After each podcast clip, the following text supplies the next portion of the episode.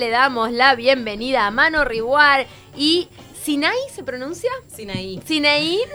Medús, Medús. que nos contarán Mi Receta Migratoria, una iniciativa que forma parte del proyecto Gracias a Vos, que están trabajando desde Global Shapers Montevideo.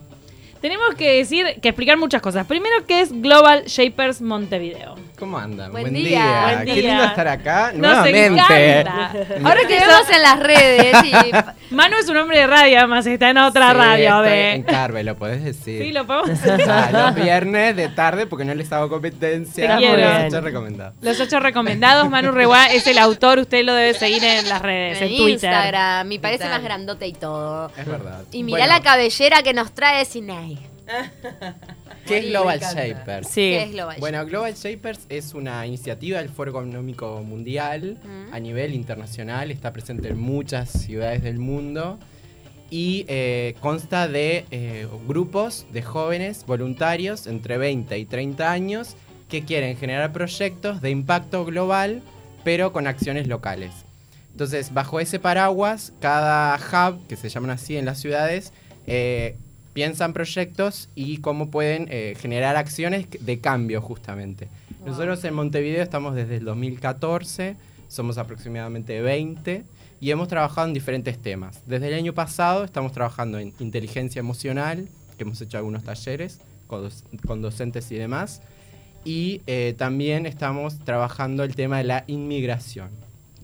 A raíz justamente de un estudio que se hizo en la Facultad de Ciencias Sociales que dice que el 45, 45% de los uruguayos están como en desacuerdo o un poco reticentes a esta llegada de, las, de los nuevos O sea, inmigrantes. consideran que la inmigración no es positiva para el país. ¿Tú de Pero dónde bien sos? que comen crepas. Venezolana. es verdad. No, crepas no, la, Arepas. la crepa- arepas. Arepas. Y crepas también. Crepas son los crepes. Las crepas son No. francesas. Ah, los vos sos crepes. francesa, bueno, sí, también inmigración. Arepas. Sí, Arepas, pero, la- pero hay food trucks de crepas también. Ah, Los crepes, eso es de Francia. es Fran- bueno, Sí. es inmigración. Sí. Como que se lo aceptan, los crepes Sí, se los el aceptan. arroz con porque son habichuela les europeos. co- les- Porque son europeas. Pero bueno, es- este estudio eh, dijo un poco eso. Sí. Entonces, a raíz de eso dijimos, bueno, hay que hacer algo. Y ahí surgió un poco el, el proyecto de Gracias a vos, que ahí Sinaí lo puede explicar mucho mejor. Sí, gracias a vos surge como una invitación a- a- al agradecimiento de ambos lados, ¿no? No es solamente ver al, al- al inmigrante desde un punto de vista de, ay, bueno, pobre de él o de ella que llegó y bueno, hay que ayudarlo, sino más bien como, vos, gracias que estás acá y que estás aportando un montón de cosas, que traes tu comida, que traes tus costumbres, tus vestimentas, ¿no? Como todo aquello que vivías allá estás trayendo una parte, pero también hay un agradecimiento al residente que, que tiene una función importante que es de recibir justamente al que llega, ¿no? De decir, bueno, sí, estas son mis costumbres, te invito, sentate, nosotros lo hacemos de esta forma y se genera como una sinergia entre ambos bandos, por así decirlo, Sí. ¿no? Y la idea de esto es como borrar un poco esa barrera y verlo como un todo, ¿no? Somos todos igual de importantes. Sinai, contanos un poco tu historia. ¿Hace cuántos años que estás en Uruguay? ¿Vos venís de Venezuela? Eh, Sí. ¿A qué ¿Cómo te fue tu acá? experiencia? ¿Fue un gracias a vos? No. Sí, total, fue un gracias a vos, Ah, bueno. totalmente. Yo tengo cinco años acá y desde que llegué, bueno, en realidad fue, fue impactante, ¿no? Al momento era como, bueno, ¿dónde estoy? ¿Qué estoy haciendo? ¿Por qué estoy acá? ¿No? Como es totalmente distinto, son pocas personas. Yo venía de un- una ciudad que tiene 14 millones de personas diariamente. a Vení de Caracas. De Caracas. Bien, y de y- repente estaba en Montevideo con un millón y medio y en invierno. Y todo o sea, nadie- chiquitito. Para, Y el ¿conocías, invierno encima. ¿Sabías Claro. algo de Uruguay? O sea, ¿alguien te lo había recomendado? Mira, tengo una anécdota muy curiosa de hace muchos años, de cuando yo era pequeña, estaba viendo la televisión en mi casa, re tranqui, el noticiero ahí, no sé qué era que estaban pasando, y había una noticia de Punta del Este. Papá. Punta del Este, no sé qué chucu, vengan, no sé qué, todo maravilloso. Y me acuerdo que mi padre estaba en, en el living de casa y yo salí, le dije, Punta del Este, o sea, ¿qué es esto? ¿Qué me están hablando? Y mi madre dice, bueno, pero, pero ¿por qué decís eso? Y yo, tipo, no, porque en realidad, o sea, las mejores playas están en Venezuela, o sea, hello. ¡Ay, te quiero! Yo te iba a decir eso, que en realidad ustedes tienen Caribe. No, y- pero en realidad mi padre me dio como la primera, el primer gran acercamiento a Uruguay, aunque yo no lo sabía, y me dijo, no hables así de un lugar que no conoces, ellos tienen tremendas playas, pero no has ido, ¿no? Y 20 años después estaba acá, tipo, hola Uruguay, sí, Bien. amo tus playas, te amo. ¿Y cómo ha sido insertarte en el mercado laboral, en la sociedad? ¿Cómo fue todo ese proceso? Al principio fue difícil porque la gente pensaba que yo venía de paso, ¿no? Como Venezuela, ¿qué haces acá? O sea, no te creemos nada, que te vas a quedar. Y yo en plan, me voy a quedar, punto. Eh, pero no, estuve, eh, tuve como una, no sé, una, una especie de suerte y trabajé en lugares increíbles, pero sí tuve que mutar un poco lo que era, ¿no? Porque Claro, porque eso es también, eso pasa mucho, eso, ¿no? De tenés que reconvertirte. Tuve ¿Vos qué hacías allá y qué trabajaste acá? Eh, allá trabajaba en una agencia de publicidad, generando contenido, y eh, cuando llegué acá me di cuenta de que no quería generarle contenido a marcas X, y dije, "Ta, voy a hacer otras cosas, pero no sabía qué cosas, así que ahí estoy como experimentando y voy como pasando de un lugar a otro, ¿no? Un poco de ilustración, un poco de comunicación, ahora un poco de gestión también, que Manu es como mi, mi salvador. Y están gestionando esta idea que está muy buena y que va a terminar en un libro de recetas. Sí. ¿Qué es esto? ¿Qué es mi, mi receta migrante? Mi receta migrante es o será, bueno, está haciendo, en Está haciendo, está haciendo un librillo de recetas conformado por, o sea, son recetas típicas de inmigrantes latinoamericanos que viven en Uruguay.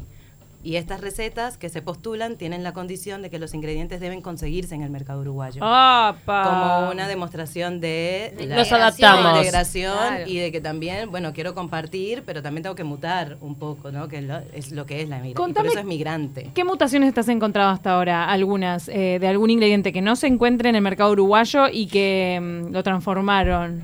Me parece interesante. No, lo que, lo que me he encontrado más que mutación de ingredientes es como otras formas de alimentarse. Por ejemplo, hay una chica de Ecuador que en en Ecuador, parece que, no sé, en la costa, comen mucho plátano todos Mm. los días, a toda hora, Los en el tostones. desayuno, los tostones con Sí, café, sí. ¿no? Mm. Ay, qué rico. Y ella antes compraba, no sé, no sé por decir algo, 10 tostones por día, 10 eh, plátanos. Y acá es Y carísimo. ahora se compraba dos o tres Son más de caros, semana, porque son más caros, porque se consiguen menos también. Y no, compra bananas en su lugar.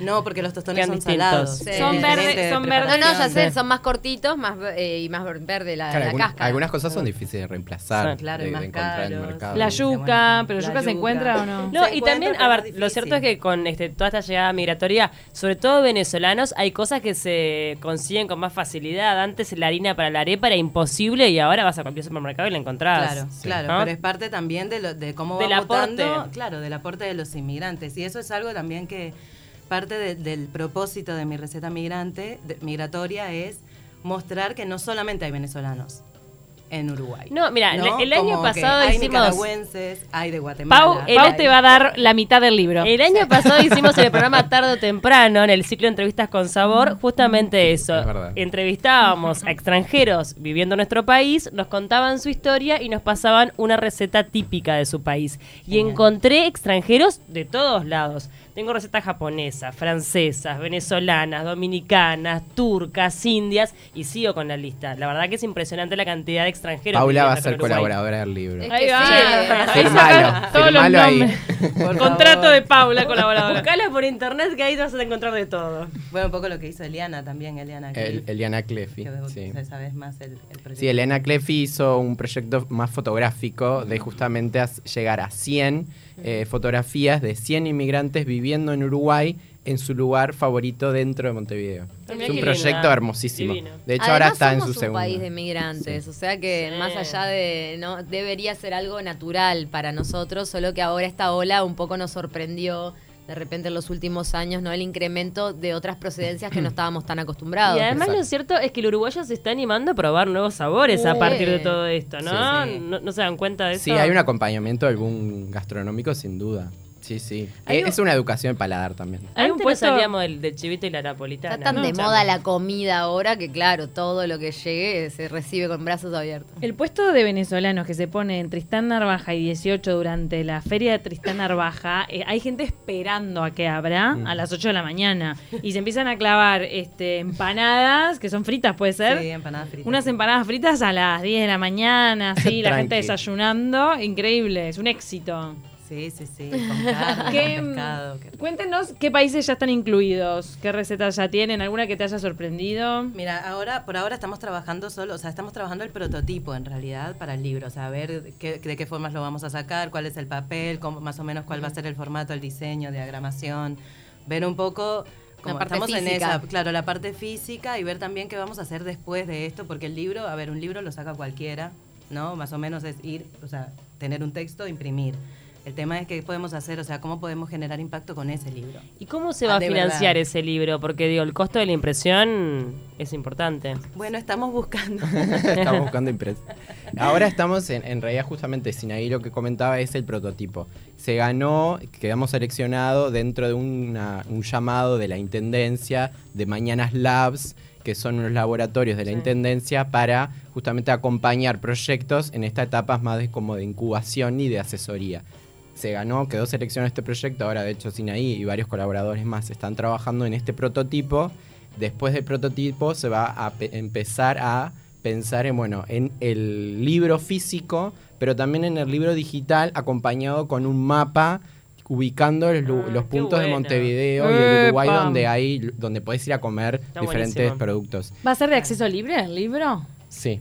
Sí, Bien. o sea, esa es la idea, que sea de acceso libre, pero también hay, hay como una parte donde decimos que, que, o sea, hay que ayudar a los inmigrantes realmente. O sea, esto tiene que ¿Cuál- tener una posibilidad de ayuda también. ¿Cuáles son las principales carencias que encontraste en Uruguay eh, con respecto a los inmigrantes? Eh, la dificultad para conseguir eh, vivienda, porque el tema de la documentación es algo bastante fácil en nuestro país y de hecho es uno de los puntos atractivos para venir hacia acá.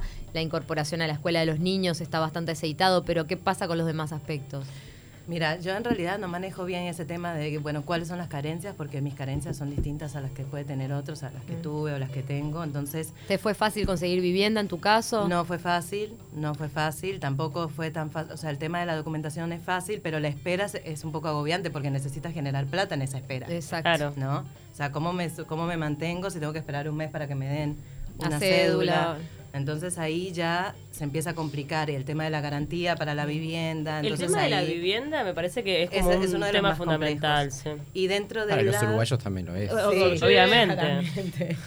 En el tema de, de- dentro del Montevideo Labs eh, son 10 proyectos, nosotros somos uno de esos y además hay otros que también trabajan con el tema migra- de migración y eh, hay uno particularmente que se llama Cartografías Migrantes y ellos detectaron problemas de tipo violenta, de violencia, por ejemplo, ¿no? bullying, ¿no? sobre todo en las escuelas.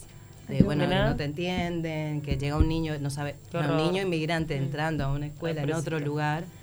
Debe ser bastante complicado. Hay algunas escuelas que están recibiendo mucho y es más fácil cuando reciben a muchos niños, escuelas de Ciudad Vieja que tienen mucha población de inmigrantes y, y ahí los niños cuando te dan sus testimonios te dicen que se les hace más sencillo, pero de repente si sos solo es una edad muy cruel también, ¿no? Claro, es una edad muy complicada y también es como una oleada que llegó de- repentinamente, ¿no? Fue Mm. como que está- eran todos uruguayos y de repente llegamos un montón en plan, hola, ¿cómo están? Sabor y Caribe, o sea. Y ahora, Qué eh, suerte. ¿vos considerás, Manu, que hay interés a nivel gubernamental de poder trabajar en este tipo de proyectos que nos, este, nos acerquen a, a la realidad de los migrantes en nuestro país? Bueno, justamente el año pasado, con este proyecto de Gracias a Vos, eh, junto con el municipio B, el MUMI y el Ministerio de Trabajo y Seguridad Social, se hizo un gran mural que está ubicado en Juncal y Cerrito, ¿es? Sí, Juncal y Cerrito. Juncal y Piedras, que fue uno de los proyectos que nosotros hicimos. La primera acción fue un mural que muestra las diferentes oleadas, oleadas migratorias que tuvo Uruguay. También Y este año, ahora por ejemplo, quedamos seleccionados dentro de O la sea, Intendencia. sí. O sea, hay realmente interés en trabajar desde el ámbito gubernamental y ahora la convocatoria es a inmigrantes que postulen su historia y su receta migratoria porque necesitamos poder que todos los países estén representados y obvio también si hay colaboradores que quieren apoyar desde la parte de redacción, fotografía, una imprenta que quiere decir, bueno, eh, tal vez no puedo cubrir todos los costos, pero el 50%. Bienvenida a las colaboraciones, o sea, es un proyecto colaborativo. También hicieron esto de, de los conversatorios, ¿no? Había como unos momentos en los que los inmigrantes se juntaban y rotaban con gente para fue, charlar. eso fue el MUMI que el año Ah. pasado hizo. Que es el Museo de las Inmigraciones. el Museo de las Migraciones hizo una iniciativa que se llama Libros Vivos. Lo hizo de hecho en Bien. esta etapa de- del Día del Libro. Te vos conversabas con un inmigrante. ¿Y la Estaba idea de ustedes es recibir la historia o ir a buscarla? Nosotros tenemos un formulario abierto ¿verdad? que está en la página de Global Shapers Montevideo, en el Facebook lo pueden ver o también en el Instagram. Y ahí eh, les pedimos los datos, pedimos cómo fue su historia migratoria, o sea, por qué decidieron migrar, cómo fue esa transición y qué es lo que le aporta Uruguay, porque también es importante el tema de, ¿no? como de la integración. Eh, pedimos los ingredientes con el requisito de que puedan ser encontrados en el mercado uruguayo y la forma de prepararlos.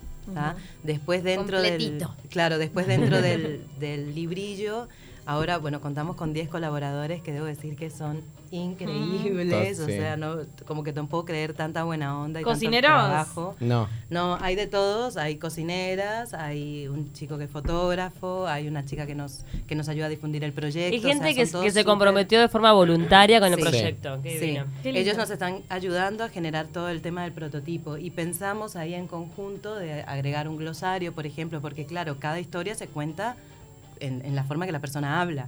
Entonces puede haber un poco de jerga. Entonces ahí, bueno, va a haber un glosario tra- para tradu- traducirlo al, al buena. uruguayo. ¿Cómo bueno. entender tu receta? Bueno, hablando Te de- ayuda para los restaurantes eso. También. Claro. Hablando de glosario, tenemos una pregunta acá. Dice Sinai, ¿podés pasarme una buena pauta para armar un buen pasapalo? Una buena pauta para armar un buen pasapalo. ¿Qué es un pasapalo? Un pasapalo es como un...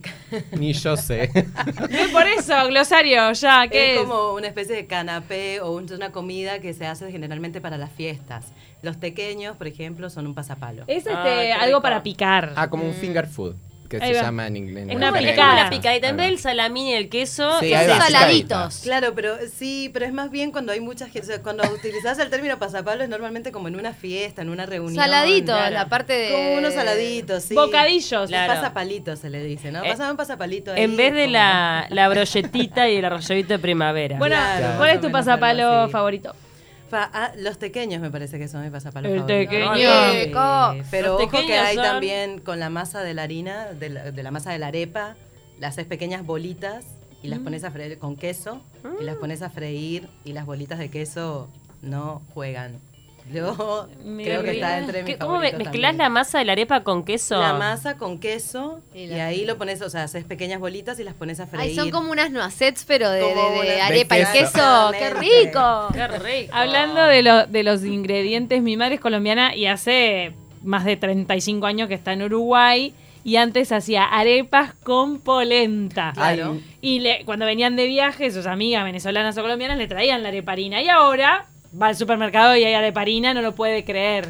¿Entendés? Por eso ustedes cuando hablaban de sustituir, me acuerdo de esas arepas experimentales No, de mi Y madre. además es re sana la arepa, mucho más sana que, que la harina de trigo. Nos tenemos que despedir por hoy. Ha sido un placer que vengan. Bueno. Bienvenidos todos los inmigrantes, de verdad. Es Muchas un aporte gracias. enorme para nuestro país. Ojalá sigamos aprendiendo a cómo recibirlos bien, no tengamos ese sesgo de recibir mejor algunas procedencias que otras, sobre todo apoyar a los que vienen más necesitados. Así que muchas gracias. Manu, ¿cómo pueden seguirlos en las redes sociales? ¿Cómo pueden hacer también para informarse de este proyecto? Tirar ahí líneas, redes, todo. Bien, estamos como Global Shapers, que es S-H-A-P-E-R, Global Shapers Montevideo. Facebook, Instagram, Twitter, eh, y si no, después en las redes de, de Taquito compartimos. También. Y la ahí se, convocatoria. se meten en el formulario, si tienen una receta para aportar, aportenla.